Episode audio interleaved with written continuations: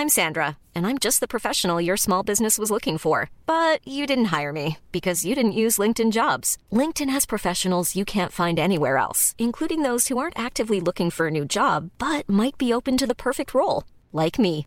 In a given month, over 70% of LinkedIn users don't visit other leading job sites. So if you're not looking on LinkedIn, you'll miss out on great candidates like Sandra. Start hiring professionals like a professional. Post your free job on linkedin.com/people today.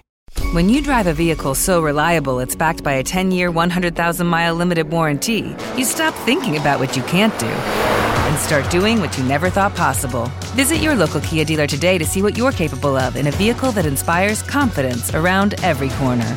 Kia, movement that inspires. Call 800 333 4KIA for details. Always drive safely. Limited inventory available. Warranties include 10 year 100,000 mile powertrain and 5 year 60,000 mile basic. Warranties are limited. See retailer for details.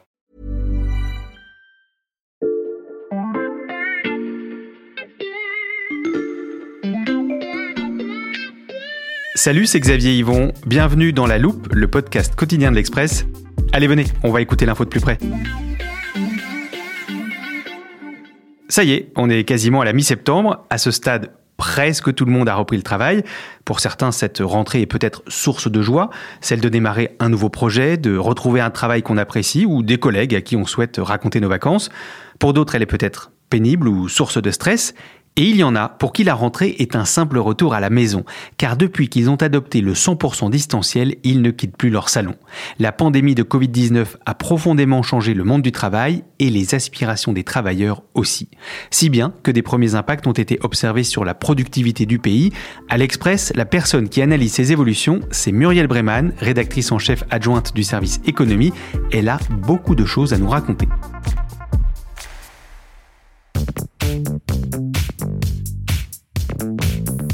Salut Muriel. Salut Xavier. Ton service a récemment enquêté sur le rapport des Français au travail pour un dossier que nos auditeurs peuvent d'ailleurs retrouver sur l'express.fr.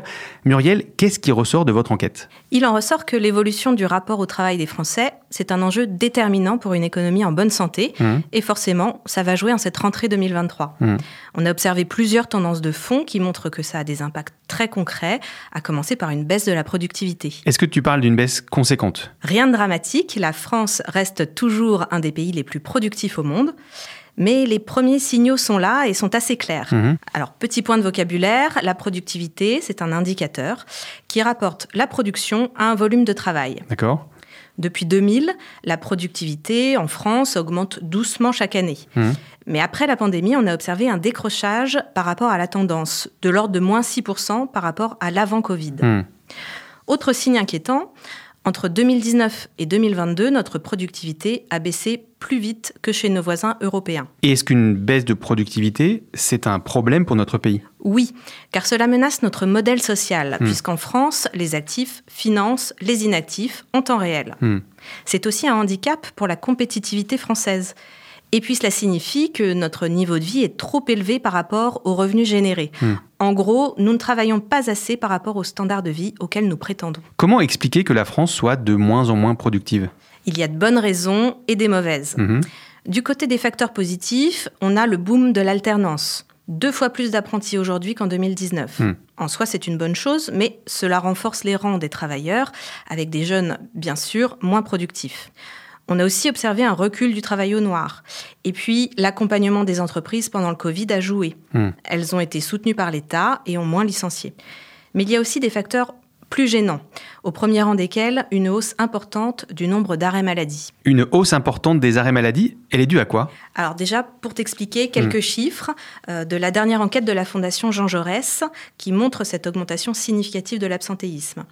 En 2022, 43% des salariés interrogés ont été absents au moins une journée, Mm. contre 32% en 2021, alors même que l'épidémie de Covid était largement endiguée. Pour répondre à ta question, Mm. euh, cela tient à plusieurs facteurs avec notamment une percée des troubles psychologiques et une grande fatigue invoquée par un tiers des absentéistes. Hmm. D'autres enquêtes montrent aussi un déclin de la valeur travail, c'est-à-dire une baisse de l'importance du travail dans la vie des Français. Hmm. Aujourd'hui, on observe un glissement dans les sondages, notamment au profit des loisirs ou des relations amicales, sociales, et de plus en plus de travailleurs déplorent une perte de sens dans leur travail. Ah oui, ça Muriel, j'en ai déjà entendu parler, notamment l'idée que les plus jeunes générations auraient besoin d'avoir un métier avec du sens, un travail qui soit plus qu'une simple source de revenus. Oui, et bien justement, cette quête de sens qu'on a souvent attribuée aux jeunes, mmh. en fait, elle est plus transgénérationnelle que ce que l'on croit. Lorsque l'IFOP les interroge, les Français sont à peine 20% à affirmer que la place du travail est très importante dans leur vie. Mmh. En 1990, ils étaient 60%. Et en fait, l'âge n'y change rien. Les statistiques sont très similaires. Le jeune tire au flanc et le senior dévoué corps et âme sont les deux faces du même cliché. Hmm. Finalement, ce serait moins une question d'âge que de qualification. Il est plus confortable pour des cadres de se poser la question du sens que pour des employés peu qualifiés. Muriel, on parlait tout à l'heure du télétravail. Est-ce que ça aussi, ça a un impact sur l'absentéisme et la productivité? On a encore du mal à évaluer les conséquences concrètes du télétravail sur la productivité car on manque de recul. Hmm. Avant le Covid, la pratique était rare, les recherches qui y étaient consacrées encore plus. Certaines études ont quand même tendance à démontrer que l'effet est positif à condition de télétravailler de l'ordre de deux jours par semaine jusqu'à trois, mhm. mais pas plus.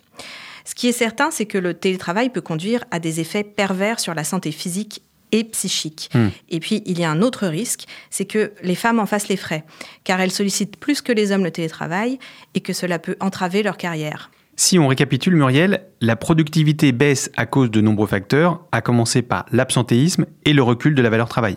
Exactement. Remettre les Français au travail sera un enjeu économique des prochains mois et même des prochaines années. Et comment faire pour euh, remettre les Français au travail? Alors il y a beaucoup de pistes, mais elles ne feront pas toutes euh, consensus. Mhm.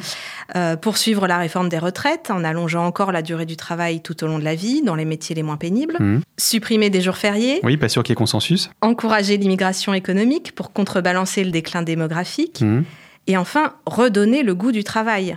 La France est championne d'Europe des conditions de travail les plus dégradées à cause du caractère répétitif des tâches, des interruptions, de la pénibilité physique, de l'absence d'autonomie.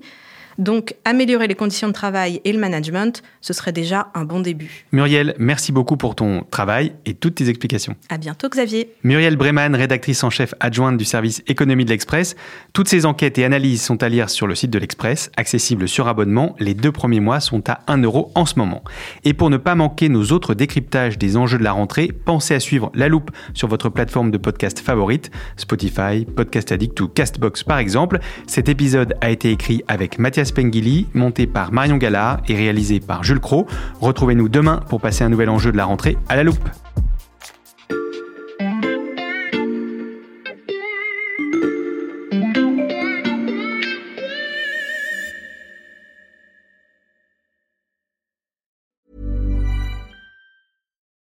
This is the story of the one. As a maintenance engineer, he hears things differently. To the untrained ear, everything on his shop floor might sound fine, but he can hear gears grinding or a belt slipping. So he steps in to fix the problem at hand before it gets out of hand. And he knows Granger's got the right product he needs to get the job done, which is music to his ears. Call, clickgranger.com, or just stop by. Granger, for the ones who get it done.